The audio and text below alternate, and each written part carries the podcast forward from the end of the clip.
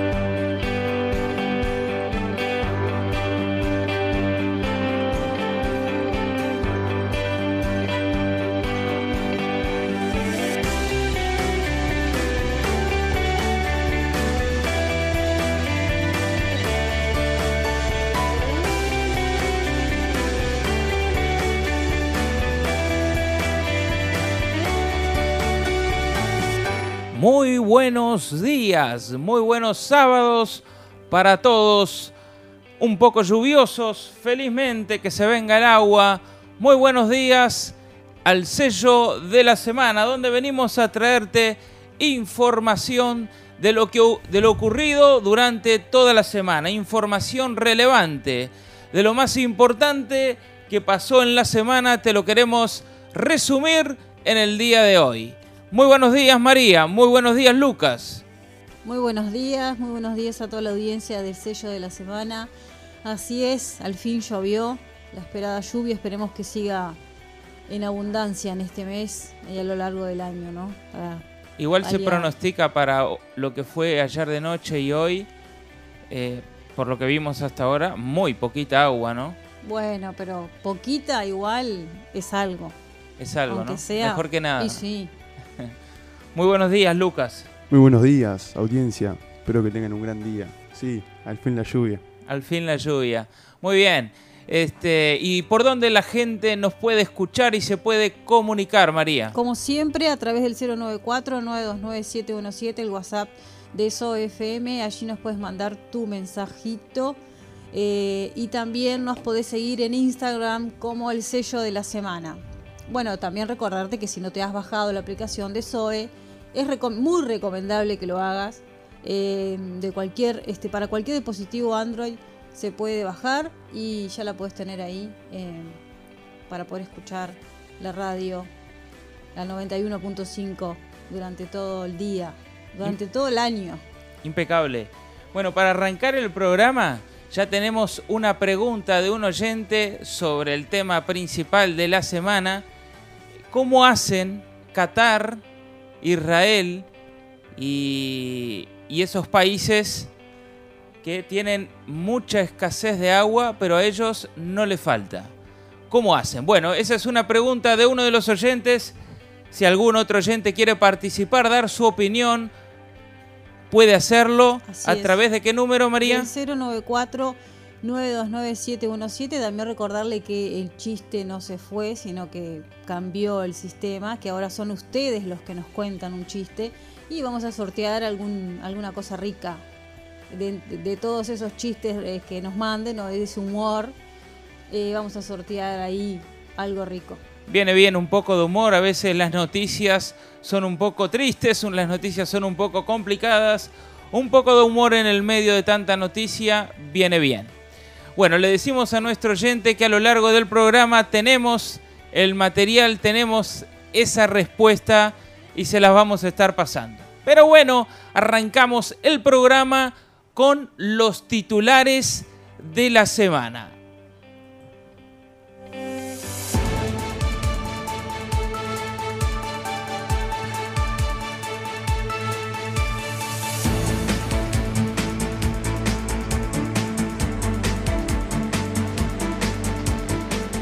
La calle Pou sospecha que Argentina y Brasil hicieron gestiones diplomáticas para frenar el Tratado de Libre Comercio con China. Previo al viaje que hará nuestro mandatario a Brasil para reunirse con líderes de América Latina, adelanta que sigue estando en contra de volver a la UNASUR, algo que es impulsado por Lula. Desde Uruguay tenemos Mercosur, ALADI, OEA, Naciones Unidas. Para mí eso es lo necesario, según el presidente. Por otro lado, para difícil que se concrete, por lo difícil que, que, se concrete el Tratado de Libre Comercio entre Uruguay y China, y por eso en Torre Ejecutiva y Cancillería ya están pensando en otras alternativas a ese acuerdo. El plan de China es avanzar en el tratado, pero con Mercosur. Ese cambio de postura hace sospechar al presidente que Argentina y Brasil incidieron para que las negociaciones se trancaran. Lula da Silva lo invitó a un retiro de presidentes donde habrán 12 sudamericanos. También estará Nicolás Maduro, según la calle. No ir a esa reunión es dejar espacio a que los demás elaboren las políticas a futuro de Latinoamérica. Yo creo que hay que ir y hacer escuchar nuestra voz. Los colorados decidieron ir con un candidato propio a las elecciones por la Intendencia de Montevideo. FENAPES, Federación Nacional de Profesores de Secundaria, paró ante el suicidio de una estudiante en el Liceo Rincón de la Bolsa, en Ciudad del Plata, San José. Para Robert da Silva la medida es lamentable, el sindicato reclama medidas disciplinarias. El presidente de Codicen aseguró que los problemas no se resuelven con paros y muchísimo menos con ocupaciones. Hemos tenido un acuerdo con el INJU, el Plan Nacional de Salud Mental. Hemos hecho llamado de 600 psicólogos en secundaria y 20 para UTU. Este es el camino en el que estamos, pero pido responsabilidad y seriedad al tratar temas tan importantes como este, expresó Robert Silva.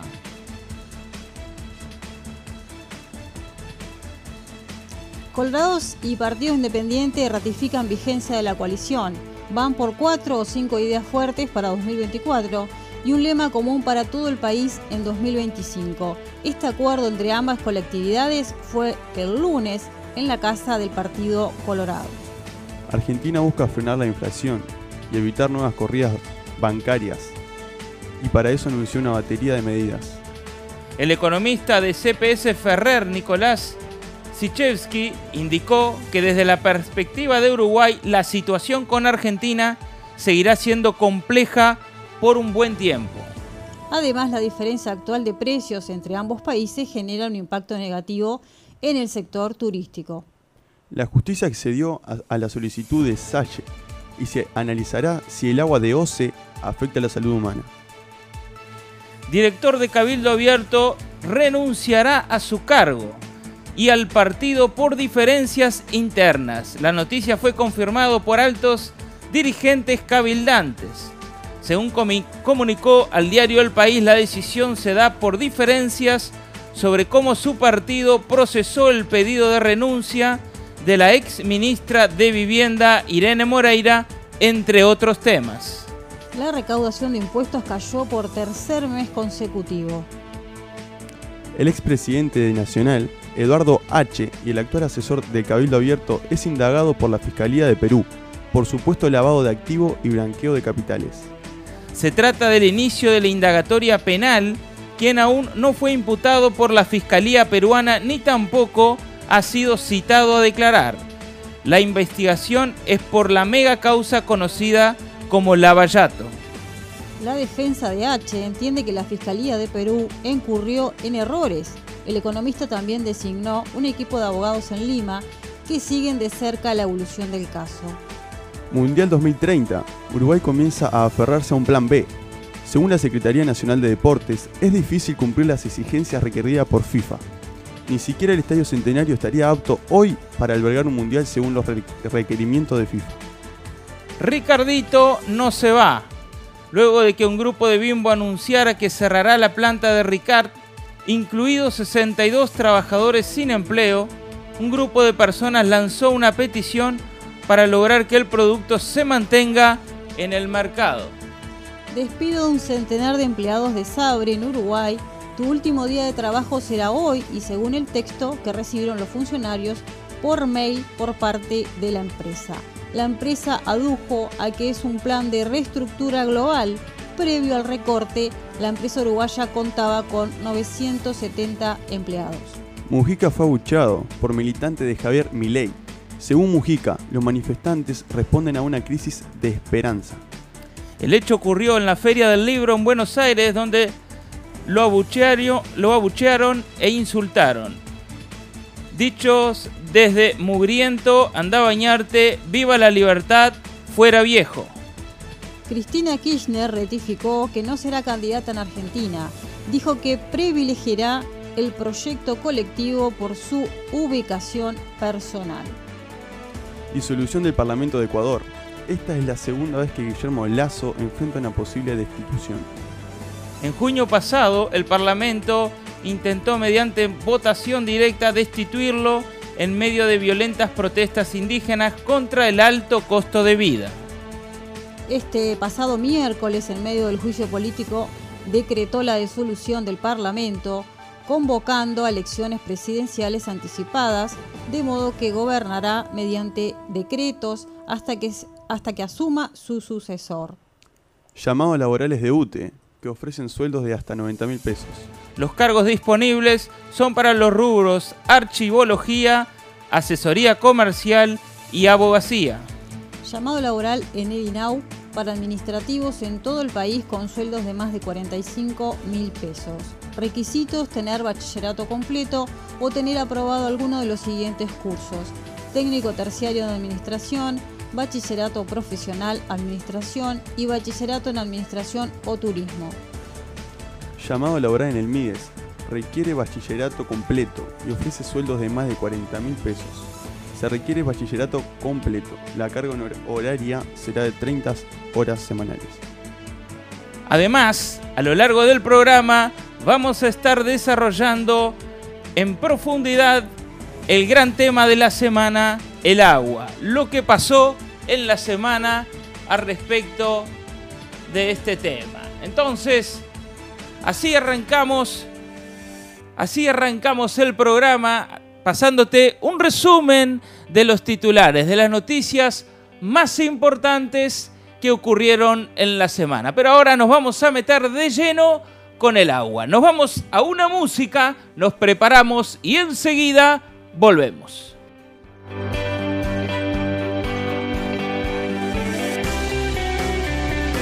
Bueno, el gran tema de la semana es el agua, este, que ya es un tema que preocupa y bastante a todos.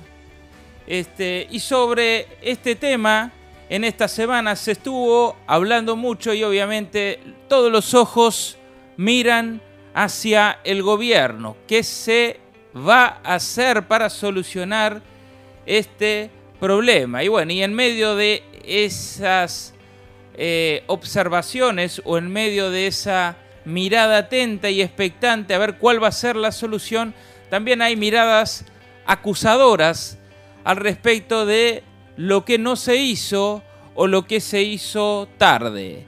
Bueno, de esto se habla mucho, pero en esta semana este, el gobierno anunció medidas. En conferencia, en conferencia de prensa, el secretario de la presidencia, Álvaro Delgado, anunció las medidas que se estarán tomando sobre este tema. Entre ellas dijo, se va a tener, se va a mantener el suministro en las condiciones actuales de agua a toda la población hasta que lleguen las lluvias que cambien las contingencias. Aseguró esto el, el secretario de la presidencia Álvaro Delgado. Esto fue el día martes. En una conferencia este, anunció este paquete de medidas para hacer frente a la crisis hídrica que atraviesa el país. A pesar, a pesar de su elevado costo, este, las medidas van desde el monitoreo, las que se estuvieron anunciando, de los precios del agua, hasta la compra de una planta desalinizadora. Ojo al gol, esa está entre los planes del gobierno desde cuidar los precios porque al parecer con esta locura de la gente de ir a comprar agua, esa desesperación, como ocurrió con los tapabocas en la época del COVID, este, algunos levantaron demasiado el precio y entre las medidas está en controlar que eso no ocurra, pero también está entre las medidas la compra de una planta desalinizadora. A pesar de su elevado costo, la desalinización del agua es el único recurso que muchas comunidades que sufren escasez de agua. Y esta es la respuesta para uno de los oyentes que nos preguntaban. Planta desalinizadora. Pero lejos de ser un invento moderno, la desalinización tiene siglos de historia. Podríamos pensar que es algo nuevo, que es algo que surge ahora, pero no, tiene muchos años. La desalinización del agua es un proceso que se remonta a la época de los filósofos presocráticos. Fíjese usted cuánto. Se trata de un proceso físico-químico a través del cual se trata el agua del mar o agua salobre para convertirla en agua potable. Esta labor se realiza en plantas desalinizadoras, atenti, que se ubican de forma estratégica para abastecer las necesidades de un núcleo urbano. No obstante, poner en marcha este tipo de infraestructuras tiene un costo muy alto, por lo que su instalación se recomienda especialmente cuando no hay una fuente de agua dulce accesible. O sea, debido al gran costo que tiene, se recomienda esta instalación en los lugares donde no hay accesible agua dulce como ocurre en esos países que están en medio del desierto y agua salada. La planta desalinizadora más grande del mundo actualmente está en Arabia Saudita. Es uno de los países pioneros en desalinización del agua del mar. En este país, 4 de cada 5 litros que se consumen proviene de la planta desalinizadora. Los siguientes países en la lista son Emiratos Árabes, Libia, Kuwait, Qatar, Estados Unidos, Japón, España e Israel. Según el secretario de la presidencia, se va a mantener el suministro en las condiciones actuales de agua a toda la población hasta que lleguen las lluvias que cambien las contingencias. Esta seguridad del suministro será para el agua utilizada para consumir, para higienizarse, para cocinar y para el saneamiento, destacó. Se va a construir la semana que viene una represa para asegurar el paso, para asegurar la estabilidad de la reserva de Paso Severino, que va a mantener el estatus y la calidad del agua que tenemos hoy. Anunció esto Delgado. También señaló que se coordinó un convenio entre OCE y el Congreso de Intendentes para agilizar la reparación de todas aquellas pérdidas de OCE que OCE tiene en su red de cañerías. Para esto hay un teléfono, que ahora no lo tengo a mano, pero hay un teléfono para llamadas urgentes para avisar dónde se está perdiendo agua. Vamos a hacer una serie de medidas que tienen que ver con generar también un agua de una calidad un poco mejor, afirmó en este sentido y resaltó que se resolvió la compra de una planta desalinizadora que diseñó la UTEC para asegurar esté operativa a partir de la próxima semana. Me sorprende.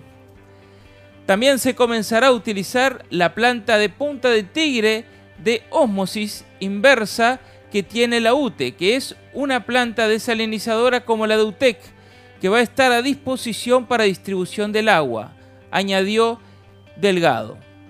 Además se habilitó una planta embolsadora de OCE para sachets de agua que va a ser provista a aquellas zonas o usinas potabilizadoras que se hicieron en este periodo de gobierno, fundamentalmente Quillú, eventualmente Balneario Argentino, La Floresta o Pan de Azúcar. Respecto a los sectores más vulnerables y de riesgo delgado, destacó que los CAIF de todo el país y los centros de INAU están consumiendo agua embotellada. Sumado a esto, se le dará agua embotellada de otras fuentes que no son de la zona metropolitana a los residenciales y hospitales del área. ANEP lo está haciendo con las 477 escuelas de la zona.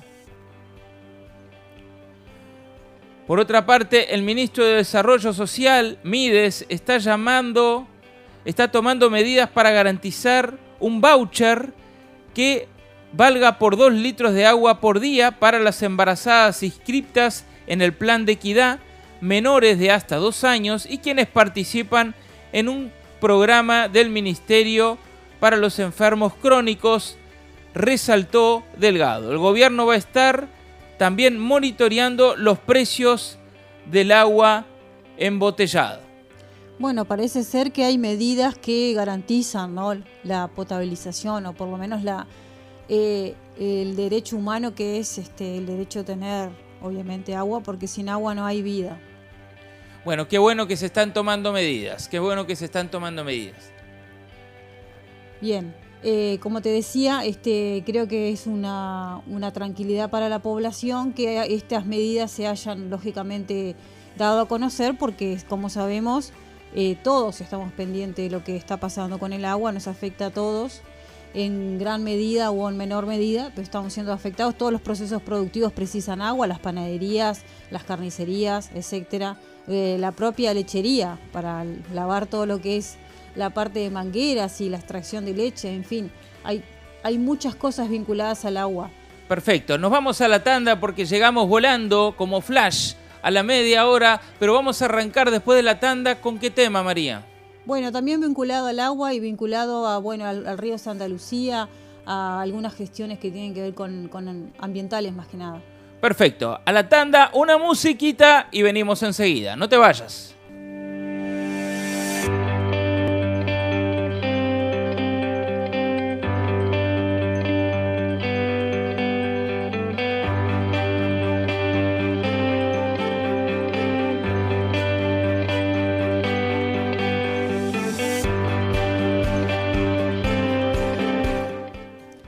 Continuamos con el sello de la semana y como veníamos hablando del tema del agua, está vinculada esta noticia que dice Canelones evalúa todas las sanciones al alcance para evitar cambio del curso del río Santa Lucía, de donde se extrae la mayor cantidad de litros de agua.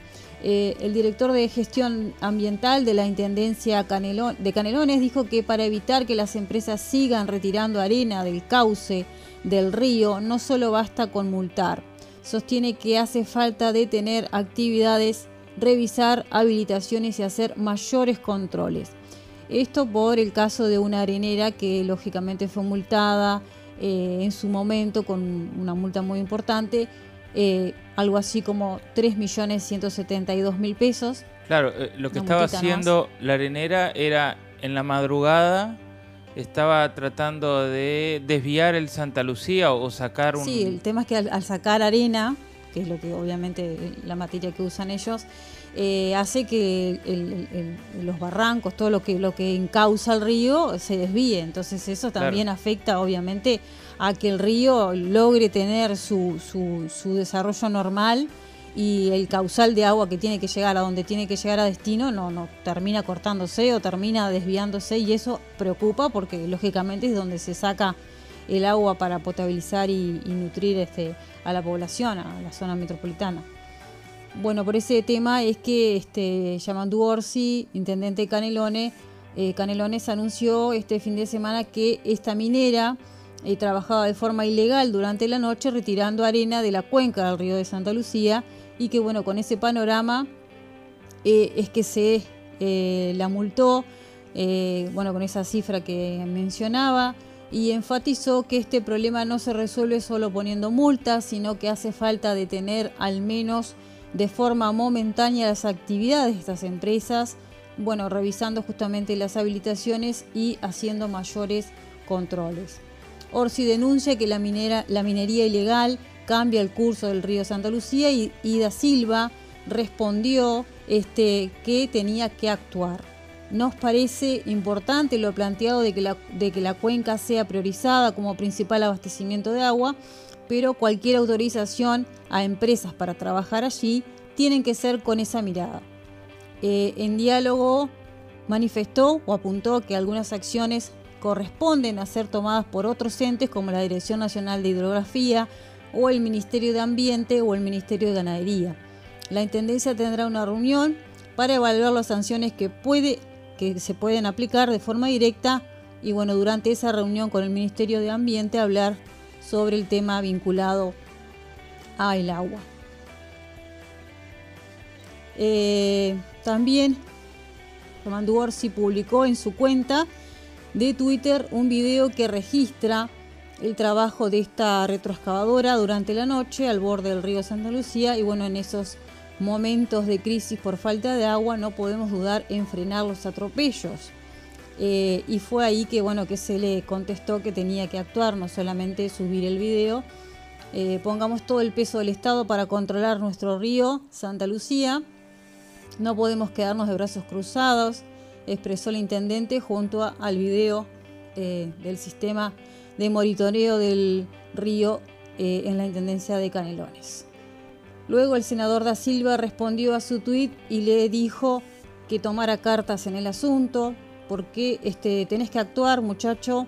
Ese video, eh, como que el video no tenía que, obviamente, simplemente exponerlo, sino que al contrario, tenía que actuar urgentemente porque es un tema de público, de, urgente. urgente no, y solamente que está afectando a, obviamente se está desviando el curso del agua, estamos con una crisis en, el agua y una, y una empresa se toma la libertad. Están robando el agua. Y sí, está perjudicando a toda la sociedad. Hay de todo, ¿eh? De madrugada el muchacho agarró una pala y fue a... No dice el dicho río revuelto ganancia de pescadores y bueno, sé que el hombre... Acá no hay río revuelto. No, pero para ellos Acá hay escasez de agua. Para ellos estaba, estaba revuelto y aprovecharon. Eh, y bueno, este... Mm, para Kramerman lo que sucede es muestra de la improvisación de la actual administración de OCE para tomar medidas teniendo en cuenta que la sequía no comenzó en abril, sino que NUMED informa de un déficit hídrico hace tres años. No se entiende que el gobierno no decrete una emergencia, salvo que el plan sea solamente esperar que llueva. Eh, y bueno, eso no creen que sea una justificación. Eh, además, el presidente de FOSE catalogó de mezquino el debate sobre si es mejor emprender las obras de la planta en Arasatí frente a la represa de Casupá y aseguró que el proyecto nocturno no sería una solución a la falta de abastecimiento de agua en Montevideo. Perfecto, perfecto. Entonces, este, seguimos entonces con qué tema, Lucas. Análisis de agua de Arlatu. ¿Qué marcó en Carrasco, Posito, Centro y Brazo Oriental? porque hubo un análisis que se solicitó del agua por parte de... Sí, de Sayé. De Sayé, y, bueno, y estos son los resultados. Tomando de vaso con agua de la canilla, nota por problemas con el agua potable de OCE, con exceso de sodio y cloro, en Montevideo. Las muestras se registraron por la mañana del miércoles 10, en vivienda de los barrios de Carrasco, Positos, Centro y Brazo Oriental y se enviaron el mismo día al Laboratorio de Referencia Nacional. El pedido de OCE, el Ministerio de Salud Pública, aumentó el 4 de mayo el límite de sodio a 440 miligramos por litro de agua y de cloruros a 720 miligramos. En dos de las muestras se detectó niveles de sodio y cloruros iguales o por encima del límite que fijó el MSP hace dos semanas, Ministerio de Salud Pública. O sea, según la muestra, eh, había eh, por encima el sodio de lo que había autorizado. Eh, Exactamente. Perfecto. La muestra de Carrasco arrojó 460 miligramos de sodio y 724 y 724 miligramos de cloruros. Por otro lado, la muestra de brazo oriental dio 440 miligramos de sodio en línea con el límite, pero un nivel más alto de cloruros, 731. La muestra tomada en Positos mostró 370 miligramos de sodio y 557 miligramos de cloruros, mientras que la muestra del centro tenía los menores niveles de ambos, de ambos parámetros, 180 miligramos de sodio y, siete- y 247 miligramos de cloruro.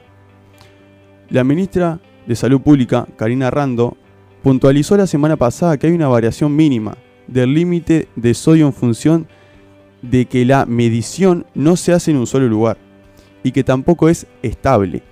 Durante todo el día incluso señaló que el promedio global del día de sodio en el agua se mantuvo dentro del límite fijado. La jerarca sostuvo que a pesar de la variabilidad mínima en el sodio, se mantienen una serie de recomendaciones de consumo de agua que hizo la cartera para diferentes poblaciones. Son iguales para 350 miligramos, 400 miligramos y 480 miligramos, dijo. El miércoles, durante la, la interpelación por la gestión de la sequía, Rando afirmó que una de las tres líneas de abastecimientos de OCE se detectó el 10 de mayo que estaba por encima del límite. Dato. Denuncias a la Intendencia de Montevideo por fuga de agua sumaron 369.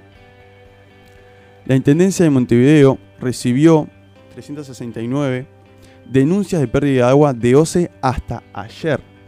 Informó la comuna, además de 157 personas pusieron sus pozos de aguas a disposición para colaborar en el marco de la histórica crisis hídrica. Qué tremendo.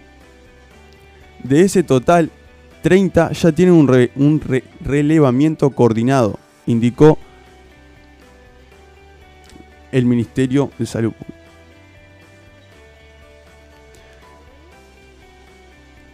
Sí, también recordemos que el nivel de, de sodio eran 280 miligramos por litro según es el Ministerio de Salud Pública. Y bueno, y está por encima, está por encima, estamos hablando de 440 y ahí en algunas zonas habías mencionado hasta mucho más. Eh, Bueno, eso, eso sí es, eh, es amerita eh, el control, creo que la, intervención de, de Salle eh, en este sentido que estimaba que iba a ser, que había algo raro, que, no estaba bien el agua, este, es positiva y, creo que eso se debería regular de acuerdo a las medidas establecidas en, en un comienzo. Bien. De ese total, 30 ya tiene un relevamiento coordinado que indicó. A que además divulgó un mapa geolocalizado de las denuncias. Se puede denunciar enviando la palabra pérdida al 092 250 260. WhatsApp con foto y ubicación de la situación. A ver, repetime entonces el número, Lucas. 092 250 260. O sea, si alguien ve, pasa por una calle y ve una obra, generalmente en las obras o en cualquier otro lugar, una pérdida de agua, tendría que llamar a ese número. 092 250 260 con foto Con y foto. ubicación de la situación. Perfecto. y eso es muy importante, tú, tú mencionabas 36 pe- eh, pérdidas Sí. que se habían, este, se había hecho alguna especie de reclamo. Eh, es una cantidad de litros. Cuando pasás, eh, a veces piensa, la, per- la persona mira y dice, ah, es un hilito de agua, pero no es un hilito de agua porque está corriendo constantemente. Es como que tengas una cisterna en mala en mal funcionamiento, está goteando, pero lo- gota a gota se va derramando mucha cantidad de litros de agua. Claro que sí. Sí, sí. Fuentes de OCE puntualizaron que no hay que guiarse por los resultados de un solo día, porque éstas fluctúan. Como decía antes, no eran estables. Ocurren dentro de un grado de, aceptabilidad. Esto implica que los valores pueden estar por encima del límite, pero luego bajar en función de las diferentes corrientes de agua que se forman y se mezclan. El agua de diferente es diferente de hoy a mañana, en un rango, eso seguro, indicaron. El agua de la canilla, con un gusto poco agradable, proviene de mezclar agua dulce con más salada del río de la Plata para cumplir con la demanda diaria de 650 metros cúbicos. Sí, 650 mil, Mil metros cúbicos. bastante, mucha cantidad. O se realiza un promedio diario de las diferentes mediciones. Lo que explicaron la fuente es que hay zonas que pueden tener menos sodio y cloruros y otras con un poco más. Todos los días va variando, está fluctuando, acotaron.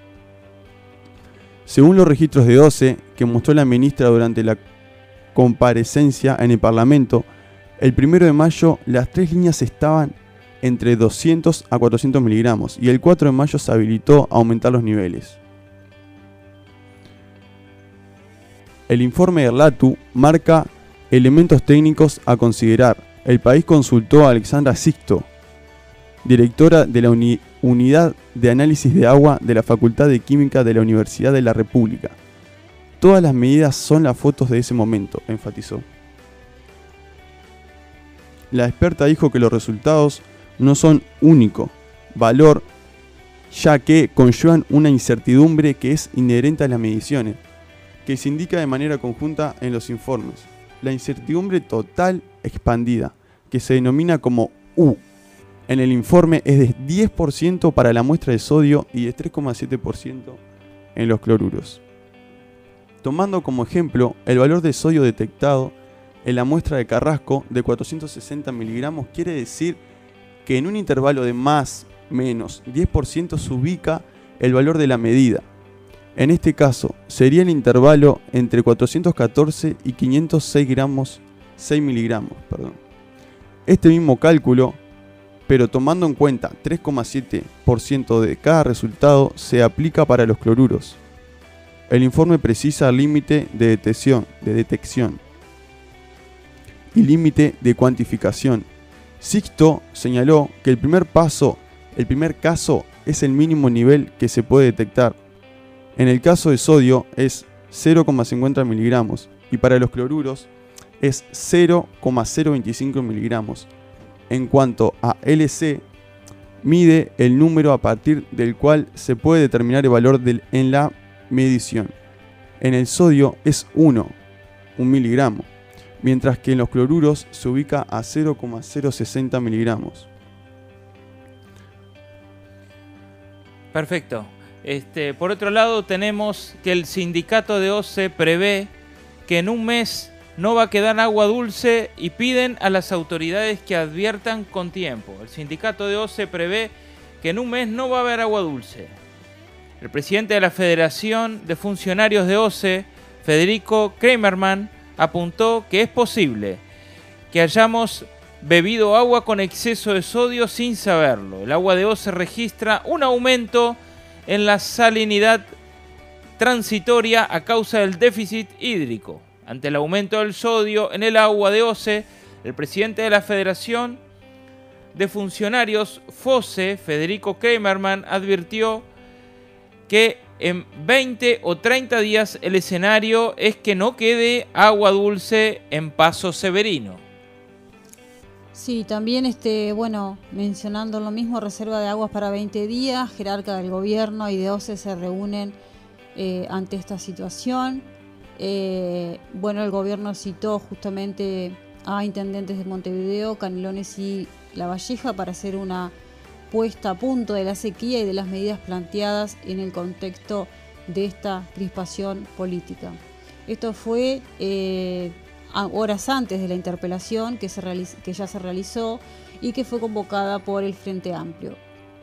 Eh, lo cierto es que el panorama es bastante duro, reconoció el presidente de OCE, Raúl Montero, eh, en, la instancia que se extendió por varias horas en torre ejecutiva el principal debate entre las autoridades pasó por declarar o no una situación de alerta, tal como pidió la intendenta capitalina Carolina Cose. El sábado, tras una reunión con el Centro Coordinador de Emergencias Departamentales, SECOED, donde tomaron conocimientos de cifras que maneja OCE. Hubo una larga discusión sobre si la situación ameritaba ser declarada alerta o no. Eh, reconoció COSE, nosotros creemos que sí, porque lo que se nos negó fue la conclusión técnica de que tenemos. Si todo sigue como está, el horizonte de 20 días de agua está en estas condiciones y a partir de, lo cual sería muy difícil llamarla potable.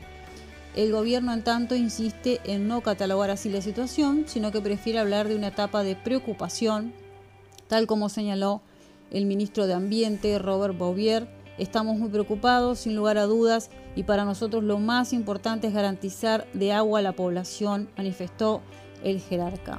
El presidente de OCE en tanto planteó que el panorama es bastante duro, pero el gran problema de suministro de agua potable eh, se sitúa allí en Paso Severino, que es la principal fuente de agua dulce en esta área con una capacidad de 67 millones de metros cúbicos, pero que hoy está produciendo 6,5 millones de metros cúbicos, un nivel mínimo histórico.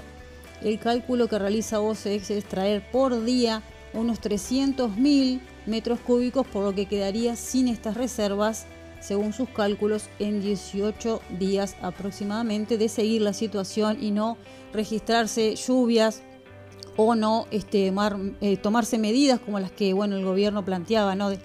del hecho de, poder realizar en breve esa represa este, para poder encauzar el, justamente el, poco caudal de agua. Dos datos importantes para la semana que viene, estemos atentos a la semana que viene. La represa y, bueno, las plantas, ¿no? las plantas que se supone que se van a adquirir. desalinizadora. Exacto. Eh, bueno, entonces de esa forma se va a poder eh, revertir la situación o se irá revirtiendo y poder tener agua. Y que también nos dé a nosotros una estructura de país que sea sólida, que esto no nos vuelva a pasar, así haya sequía o no, que podamos tener una estructura eh, estable en el sentido del agua. Sí, las condiciones de, la calidad del agua y de lo que nos han enseñado desde siempre, que el agua es inodora, incolora, insípida, hoy nos están dando, eso es así.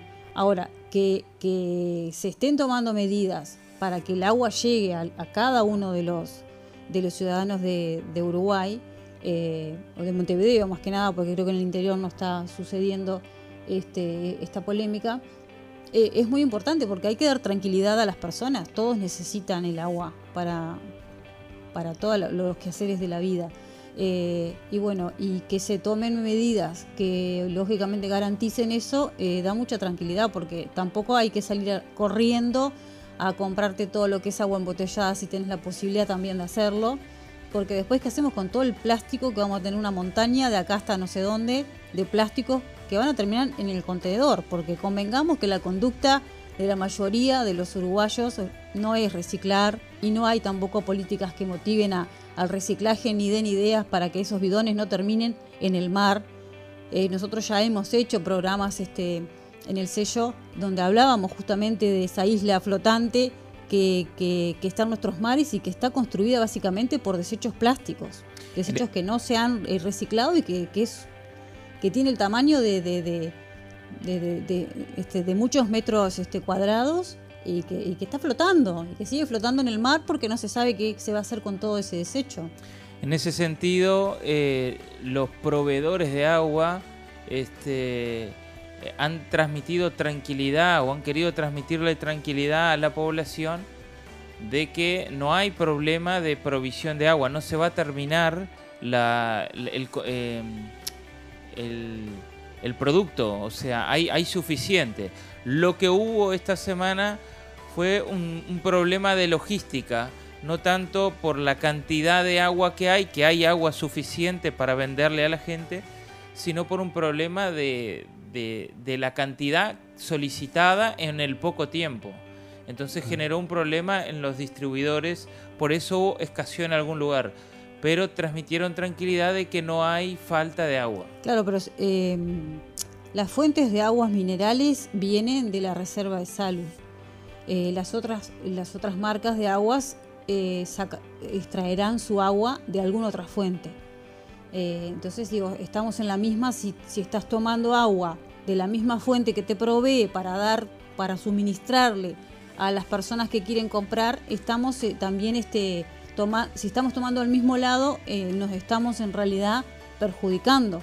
Porque si tú estás tomando de ese mismo lugar para poder potabilizarlo, para hacerla más gustosa o más este, pura, eh, entonces también digo ahí no, no estarías colaborando en el sentido del ahorro de agua, ¿no? Perfecto.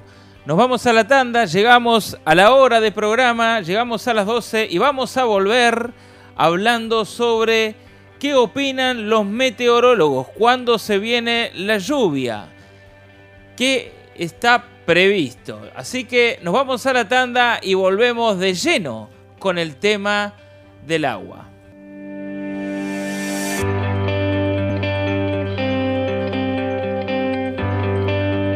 Bueno, seguimos entonces, continuando con lo que hablabas María. Este, uno de los titulares de esta semana, supermercados piden calma a la población y comprar lo necesario de agua embotellada. Daniel Menéndez, presidente de la Asociación de Supermercados de Uruguay, aseguró que no se visualiza un desabastecimiento y negó que haya habido especulaciones en cuanto al precio del producto. Supermercados pide calma a la población y comprar lo necesario de agua embotellada.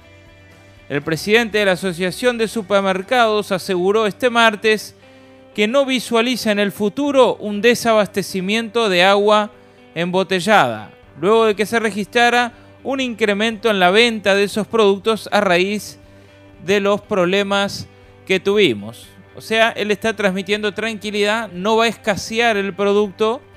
Este, entonces la gente puede comprar como antes, lo justo, eh, lo justo y no para que sobre. Yo escuchaba esta semana que hay gente que tiene estoqueado en su casa este, tapabocas, eh, porque en la época del COVID compraba tantos que ahora los tiene ahí archivados y no sirven para nada. Bueno, que con el agua obviamente no va a pasar lo mismo, pero pensando en... Eh, no, el tema puede ser la descomposición del plástico. Que eso hace que la, calidad del agua eh, obviamente se vea afectada, porque no son eternos. Obviamente. El representante, igual se va a consumir, más tarde o más temprano. El tema es consumirlo tan rápido también por un tema de, de, orden, de, de logística. El representante de los supermercados apuntó este martes en rueda de prensa que puede que algunas superficies haya momentos en, los que no hay agua embotellada, pero que eso se debe a la tensión en la cadena logística y en la capacidad de los comercios de almacenar y reponer productos. Es un tema de tensión en la cadena logística. Si no hay bidones es porque no hubo capacidad de reposición, porque la demanda se incrementó. No es un tema especulativo. Esto aclaró Menéndez. El representante dijo que lo importante es que la población tenga calma y compre lo necesario. Agua va a haber, enfatizó. La semana pasada, según el relevamiento realizado por el país, el diario El País, se constató que las grandes superficies habían eh, visto un incremento en un 75% en las ventas de agua embotellada. Bien, también este, vinculado al tema, la justicia accedió a solicitud de Sallé y ordenó pericia para saber si el agua de OCE afecta la salud humana. La pericia sobre el recurso eh, la, realizó, eh, la va a realizar la Facultad de Medicina y luego se va a fijar una nueva audiencia judicial. La justicia accedió a la, a la y se analizará si el agua de OCE afecta la salud humana. El juez Pablo Gandini accedió este martes a la acción de amparo presentada por Sayé, justamente para, para conocer eh, este, este Sayé eh, es precandidato y abogado, eh, bueno, ordenó justamente que se conociera el estado del agua y si realmente esto afecta a la salud. Este es un tema relacionado a lo que hablaba Lucas recién. Exacto, por el exceso, bueno, de sodio, ¿no? El exceso de sal que hay este, en el agua y bueno, y algunos otros contaminantes que ya, ven, ya vienen en el agua, que ya venían y que no nos, no nos hemos enterado nunca porque el que, toma, el que tomaba agua a la canilla confiaba en que obviamente era segura. Ahora nos estamos despertando que el agua que teníamos no era de tanta calidad como parecía o este ser y vaya a ser de vaya a saber de, bueno de que, cuál es el resultado que, que arroje este análisis. Eh, la Facultad de Medicina se encargará del análisis del agua. El juez también diligenció la declaración de un testigo propuesto por OCE y la respuesta a un oficio que se remitió al Ministerio de Salud Pública. Una vez la pericia está concluida, se convocará a una audiencia. Y bueno, este eh, esperemos que, pronto se conozca, lógicamente, el análisis este, vinculado al agua, porque creo que es de público conocimiento, todos estaríamos este, contentos de saber que el agua que está llegando o que llegaba a nuestras canillas eh, no, nos está, no, tenía exceso de, bueno, de cloro y de muchas otras este, contaminantes que vienen, porque el hecho de que sea incolora no significa que no vengan ahí cosas que nosotros no, vemos, porque solamente con un análisis químico se podría este, manifestar la presencia de esos, de esos Perfecto. Este, por otra parte, ANCAP evalúa parar la producción de en la refinería de La Teja ante aumento de sodio en agua de Osa. El presidente del ente, Alejandro Stipanik, aseguró que de tomarse esta decisión no se afectará la disponibilidad de combustibles ni los precios. ANCAP analiza parar la producción en la refinería de La Teja ante sodio en agua de OCE. El aumento de los niveles de sodio en el agua potable de OCE hace que ANCAP analice esta posibilidad. Es una posibilidad que estamos manejando, pero no hay una decisión tomada dijo este lunes pasado a El País Alejandro Stepanisic, presidente del ente, sobre esa posibilidad. El jerarca afirmó que si se llega a adoptar esta decisión, no va a faltar combustible y no va a haber afectación tampoco en los precios. Según dijo durante una entrevista con Informativo Carve, ANCAP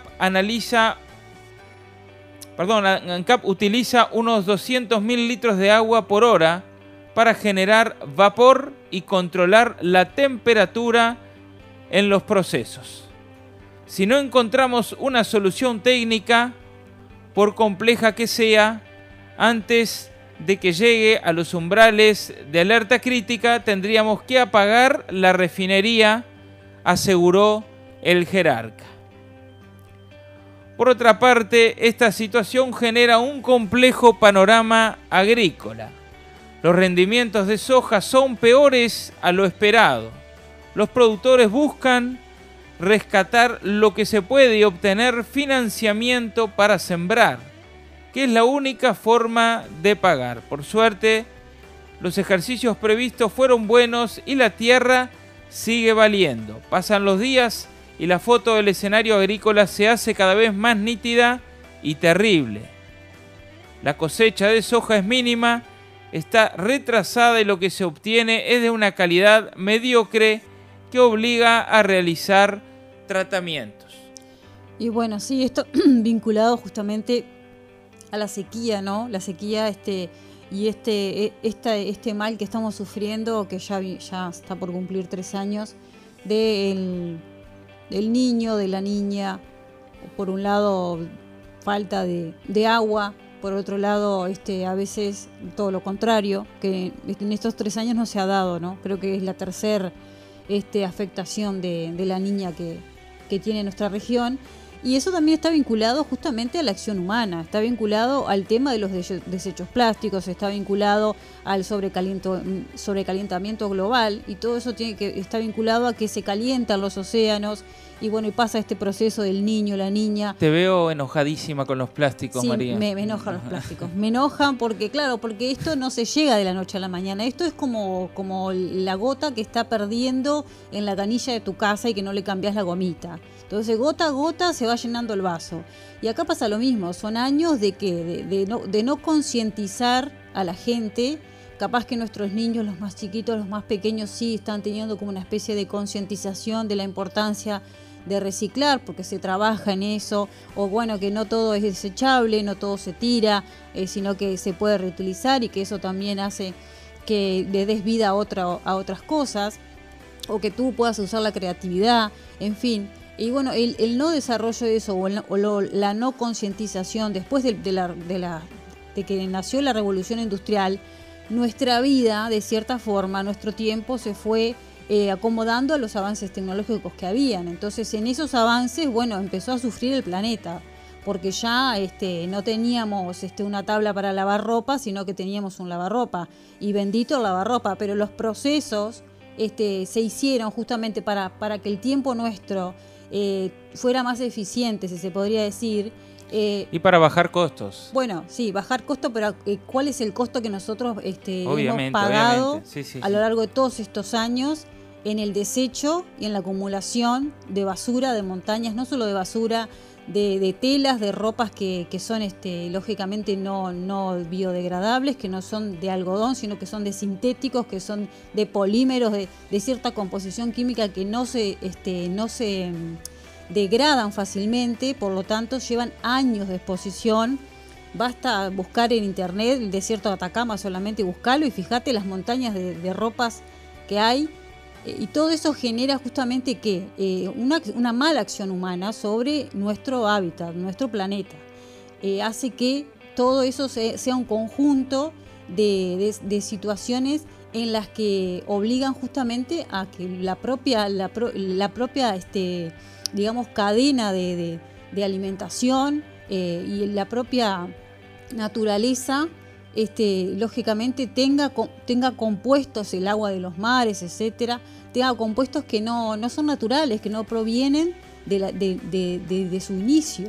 Y bueno, así como los empleados de una industria, si están en desacuerdo con lo que hace la empresa, paran, hacen paro, bueno, la naturaleza se enojó con el ser humano y dijo, bueno, no voy a llover, no voy a mandar agua. No, pero bastó, bastó con la pandemia del COVID para darnos cuenta que cuando todo el mundo se encerró en su casa y estaba tranquilo el mundo, entre comillas, eh, los animales salieron a buscar este, y se veían los, los ciervos, ¿te acordás? Caminando por las ciudades. Y, eh, incluso la NASA dijo que el aire era hasta más limpio porque la polución justamente, por, porque no andaban tantos ómnibus, no andaban tantos autos el, propio planeta se vio beneficiado por esa, esa baja de contaminación. Entonces, bueno, esto es parte de justamente el hecho que a veces no llueva, a veces son manipulaciones políticas también, porque hay muchos sectores que usan justamente el hecho de no llover en un sector, son grandes manipulaciones que hay, eh, eh, que hay no solamente para, para, los, para los cultivos, este, que ellos modifican las semillas, este, o sea, hay tantas cosas vinculadas al tema que a veces eh, detrás que, que uno puede decir, ah, no solo es la falta de lluvia, sino que a veces también surgen intereses económicos que se son desconocidos al público conocimiento, pero que están y que manipulan justamente hasta que llueva en un sector y en otro sector no llueva porque es de cosas Pueden pasar. Este, también vamos a hablar, quiero nombrarte un cruce que hubo esta semana entre Carolina Cose y Leonardo Haberkorn por el ante la arena y las obras de OCE. Bueno, este problema del agua... Sigue hablando, se sigue hablando de... Se sigue hablando de, este tema.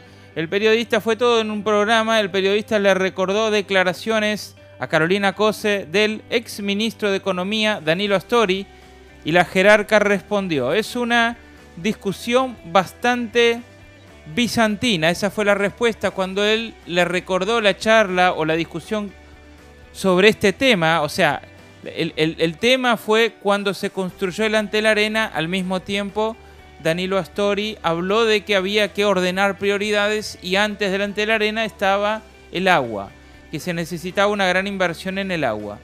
Y en su momento se priorizó el Ante la Arena. Bueno, ella dice, cuando se le tocó este tema por parte del periodista, que es una discusión bastante bizantina, dice, o sea, discusiones inútiles. Este martes la intendencia, la intendenta de Montevideo fue entrevistada en el programa Desayunos Informales en el canal 12 y allí la jerarca habló sobre la crisis del agua y la reunión que había mantenido el día antes junto al jerarca del Poder Ejecutivo, pero hubo un tenso momento entre ella y el periodista, este, que eso encendió la charla. El periodista le recordó una entrevista realizada al por entonces ministro de Economía Danilo Astori en el año 2015, cuando señalaba que se debía posponer la construcción del Antel Arena para atender otras prioridades. Astori decía, bueno, lo vamos a hacer, pero hay que posponerlo hasta que tengamos un programa racional de obra pública eh, y fijada las prioridades. Una de las prioridades era el agua y hablaba de posponer el Antel Arena. Finalmente hicimos el la arena y no se cumplió con esa prioridad que marcaba Story. Esto dijo el periodista. Cose señaló que la discusión, como dije recién, le parecía este, de otro tiempo. Y señaló, o improductiva, señaló que la construcción del estadio se pospuso. Eso dijo Carolina Cose. Pero enseguida tuvo una respuesta que le decían no tanto como para hacer la represa. Retrucó el profesional del medio de comunicación. Se pospuso todo lo que el presidente de la República decidió, dijo Carolina. Tabaré tenía una fuerte preocupación y una fuerte eh, impronta por el tema del agua y la cuenca del Santa Lucía. Esto explayó la jerarca. Y siguió, yo sé que la tentación de empezar a discutir qué es lo correcto si Casupá es muy grande porque a todos nos preocupa el tema. Hoy la crisis es tal que sugiero dejar todas estas reflexiones para dentro de un par de meses porque el panorama que pintaron a mí el sábado en el comité de emergencia no es muy bueno, dijo y el que me pintaron en la reunión que me convocó el ministro de Ambiente es muy malo. Creo que tenemos los uruguayos y todo el sistema político que poner toda la energía en cómo manejar la crisis. No me voy a poner a hacer reflexiones sobre el pasado, sobre lo que es correcto. Tengo mi opinión. El tema del agua es un tema estratégico que tiene que tener una amplia participación de la gente, dijo cosa que el proyecto Neptuno no tuvo. Esto dijo Carolina Cose.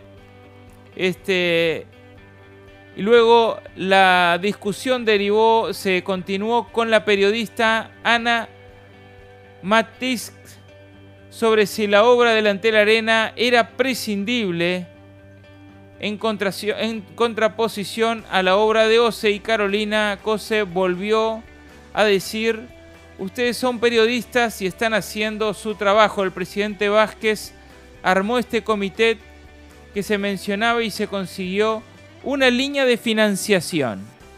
El tiempo no se detuvo en 2019 y siguió pasando. Entonces, y, pidió para que este tipo de discusiones se alargaran hacia más adelante.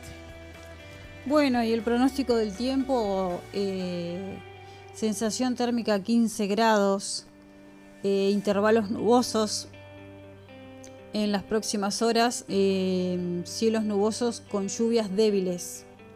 Esperemos que sea mucho más alentador. No, no se pronostican lluvias para, para el resto de la semana. Y, pero nos gustaría, nos gustaría que pudiera, pudiera haber abundancia eh, de, lluvia que la necesitamos y las necesita también ¿no? Em, el resto del país. Claro que sí, necesitamos que venga un poco más de agua para este para que se termine el problema. Pensemos que si llueve lo suficiente, como pasaría en cualquier otoño invierno, este, si llueven unos cuantos milímetros, el problema se termina. Pero el, tema es que se está alargando, la lluvia no llega.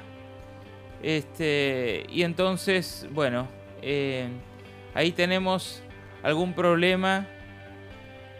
Bueno, igual son buenas las noticias de que se va a hacer una represa. Yo entiendo que todos estos problemas cuando llegan, llegan de sorpresa, terminan generando cosas positivas. Terminan generando previsiones que antes no habían, este, incorporación de controles y cuidados. A ver, ¿cuánto, ¿cuántas veces pasamos por caños de aguas rotas? Eh, a veces hasta semanas perdiendo agua y, nadie hacía nada. Este, y nadie hacía nada porque obviamente se creía o estaba la sensación de que el agua nunca iba a faltar, de que el agua nunca iba a faltar. Bueno, yo creo que ahora después de este gran problema este, se van a tomar otras previsiones, va a haber otra calidad en el cuidado de ese recurso. Esperemos que sí, en 24 horas hasta las 7 de la mañana los registros de lluvias eran 122 milímetros en Cañada Nieto Soriano, que fue donde este, llovió un poco más. Eh, creo que eso es muy poco, pero bueno, esperemos que esperemos que se, se, se, se den este, esta, este, estas promesas de soluciones se den pronto, se, visibil, se visibilicen, ¿no? que se, se, lleven a la práctica pronto para que todos podamos este, estar más tranquilos con el tema de que el agua en la canilla salga y nos falte. Pero lo que no puede faltar, lo que no puede faltar es el sello de la semana. Perfecto, claro que sí. Este, ¿Querés despedirte, María, antes de, del sello? Saludar a todos los 800 mensajes que tenemos en el WhatsApp. Muchas gracias por, su, por sus mensajitos a los que se comunican y los que están tímidos de hacerlo. Los invitamos a que nos puedan mandar su mensaje. Sería muy lindo poder este, interactuar eh, con nuestra audiencia. Y bueno, Nacho, sí, decirle a, la, a las personas que que están escuchándonos, que, que, se viene el sello, el sello de la semana, esa reflexión que, que se hace con tanta dedicación y amor para que eh, puedas escuchar también palabra de Dios vinculada a todos estos temas y muy necesaria en estos tiempos, ¿verdad? Claro que sí. Lucas, ¿querés decir algo? Bueno, un placer haber compartido este tiempo con ustedes. Un saludo enorme y que tengan un gran día en este correr de sábado. Nos vamos a la tanda, una musiquita para prepararnos y venimos con el sello.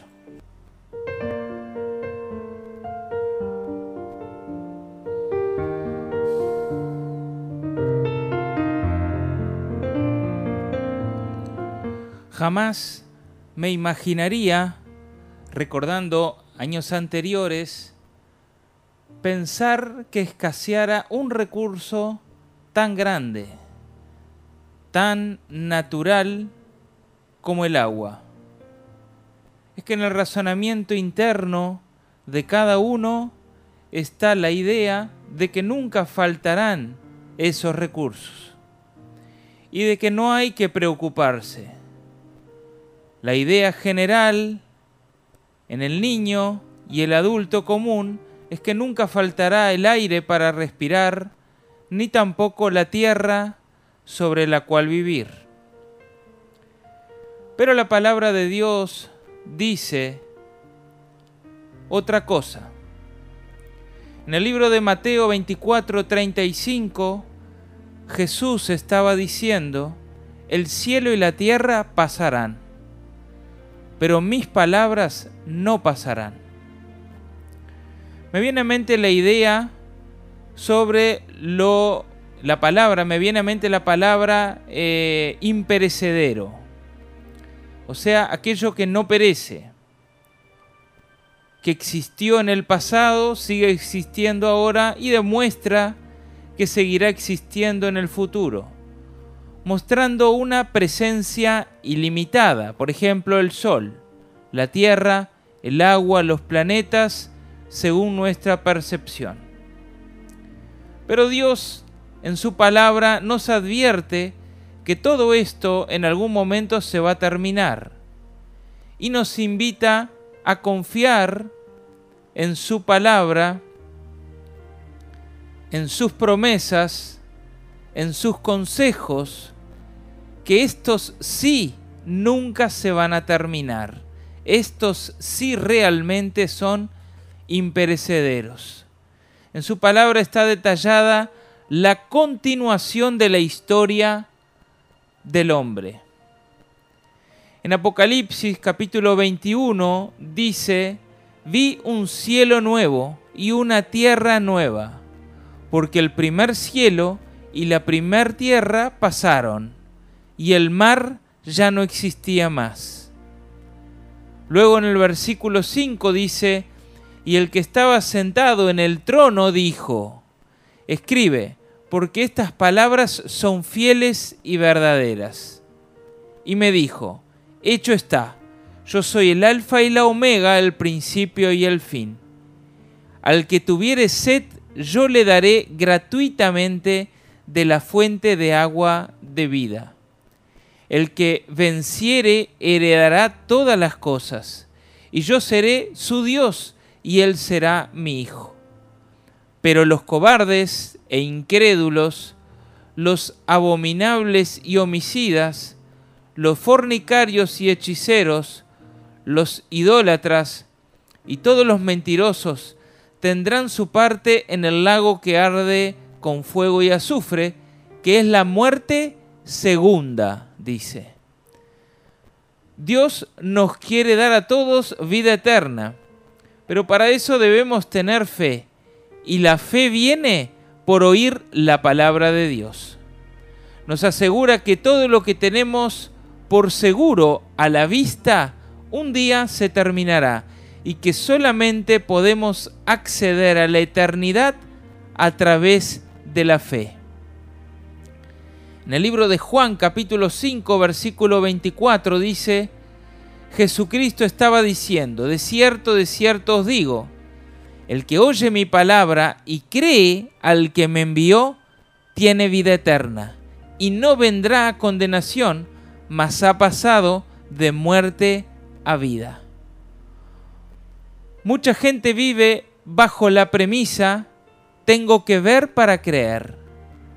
Viven creyendo entonces en lo perecedero, pero se termina lo que ven y se termina su vida. Pero la palabra de Dios nos está avisando que si logramos oír su palabra y creer en Dios, nunca nos faltará vida. Por definición, la fe es convicción de lo que no se ve. O sea, creo tanto que aunque no vea, tengo seguridad. Tenemos un ejemplo en Noé.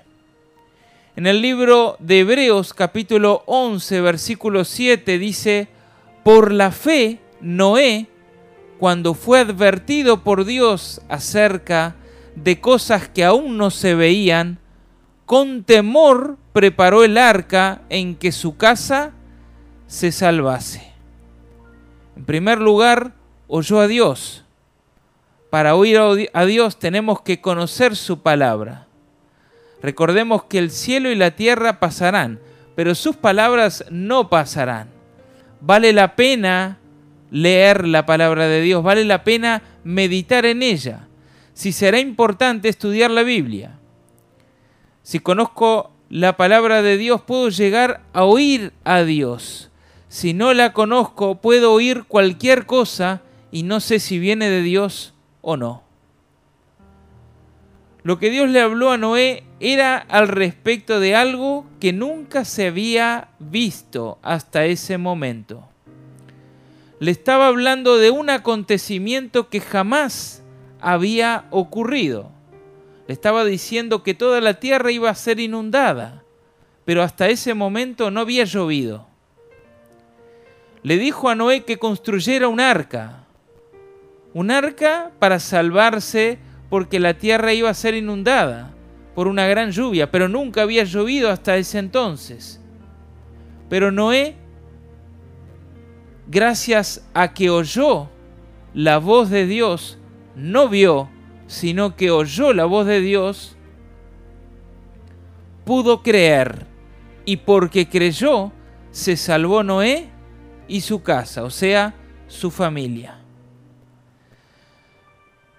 Deposita tu fe en Dios, que es infalible. Dios es eterno. No pongas tu fe y tu confianza en lo perecedero, porque es una confianza con fecha de vencimiento. Como dice el libro de Isaías, capítulo 55, versículo del 6 al 8, Buscad a Jehová mientras pueda ser hallado. Llamadle en tanto que está cercano.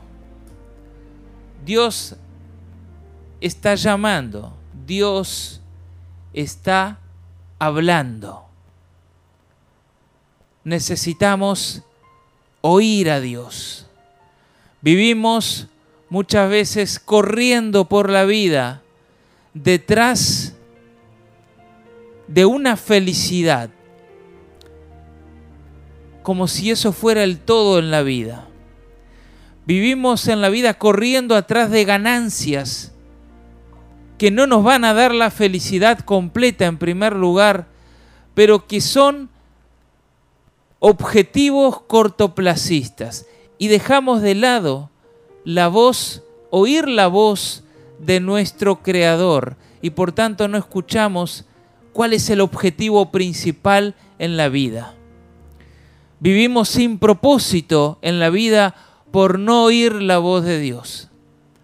Pero además, si llegas a acercarte a Dios, si llegas a escuchar la voz de Dios, en vez de andar corriendo de aquí para allá sin saber a dónde ir, en vez de andar un día alegre porque tenés lo que querías y otro día triste porque te falta lo que pensás que necesitas, en vez de andar así, vas a vivir en completa paz. Porque la Biblia dice que Dios guarda en completa paz aquellos que en Él confían. ¡Wow! Qué importante es oír la voz de Dios. Oír la voz de Dios es andar por la vida con un rumbo, con un norte, con un sentido. Si no lo has hecho hasta ahora, yo te digo y te aseguro que Dios habla, que Dios te quiere contar cosas, que Dios te quiere decir cuál es su propósito para tu vida. Acércate a Dios y lee su palabra. Es muy importante conocer su palabra, su testamento, su constitución, para no ser guiado por cualquier sentimiento que muchas veces le ponemos el título de que viene de parte de Dios, para que podamos filtrar los sentimientos y todas las emociones, para que podamos filtrar todos esos proyectos que vienen a la luz de la palabra de Dios. Ahí vamos a saber si lo que estamos sintiendo, si lo que estamos haciendo tiene el aval de Dios o estamos perdiendo el tiempo. Acércate a Dios por mientras hay tiempo, como decía Isaías, porque un día ya no habrá tiempo. Acércate a Dios porque el plan de Dios para nosotros es vida eterna y completa paz.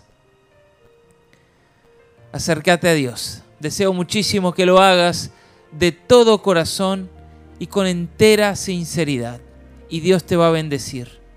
Esa es la mayor ganancia que, puede, que podemos encontrar en la vida. Encontrarnos con Dios. Deseo mucho que Dios te bendiga y hasta la próxima.